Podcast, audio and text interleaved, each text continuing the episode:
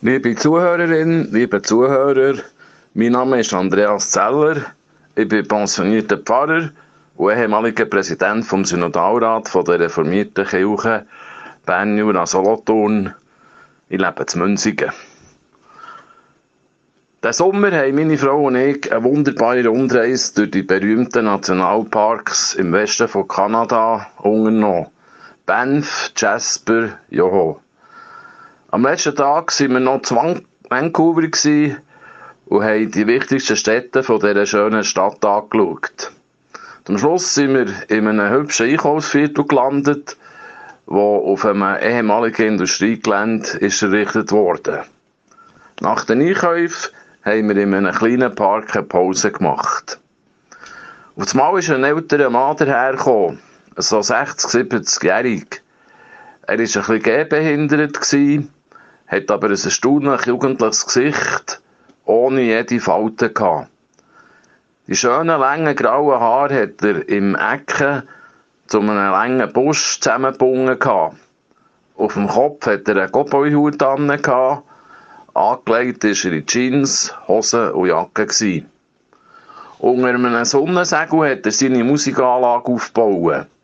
Einen kleinen, älteren Verstärker, ein Mikrofon, er hat eine akustische Gitarre ausgepackt, hat ein Gestell für die Mundharmonika um eine Ecke gelegt und hat nachher seine Harmonika dran befestigt.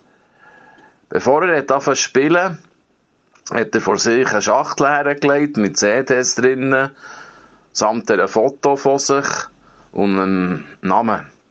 Sad-Eyed Jack. Also Jakob oder Johann mit den traurigen Augen. Jetzt hat er angefangen zu spielen. Ein Song von Bob Dylan, Blowing in the Wind. Er hat mit einer wunderschönen, sonoren Stimme dazu gesungen und hat ab und zu auf seiner Mugi gespielt. Der Park war ziemlich voll von Touristen. Niemand hat dem Sad-Eyed Jack zugelassen. Niemand hat geklatscht, wenn ein Stück fertig war. Schließlich sind die Lieder von Bob Dylan ein bisschen aus der Zeit gefallen.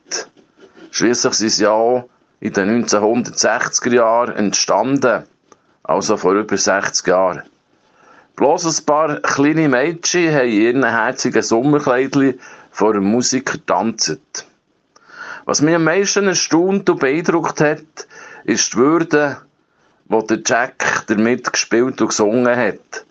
Er hatte so einen ruhigen, weisen Ausdruck in seinem Gesicht gehabt, dass mir richtig warm ums Herz ist geworden. Als ich mir 5-Dollar-Note in seine Gitarrenkasten gelegt habe, hat er sein Spiel unterbrochen, den Hut gezogen und mir sehr nett dankt. Ein glückseliges Gefühl ist durch mich durchgegangen. Natürlich habe ich ein Foto von ihm gemacht, das jetzt in unserem Fotobuch ist. Wenn ich das anschaue, höre ich den Jack singen und spielen.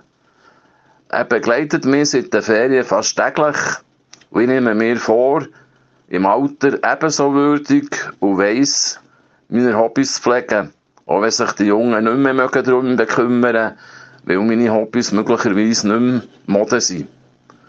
Beim Nachdenken und Schreiben über den Jack ist mir ein Satz aus dem Buch von der Sprüche Sinn gekommen, der bestens zu ihm passt. Graue Haare sind eine Krone der Ehren, die auf dem Wege der Gerechtigkeit gefunden werden. Sprüch 1631. Amen.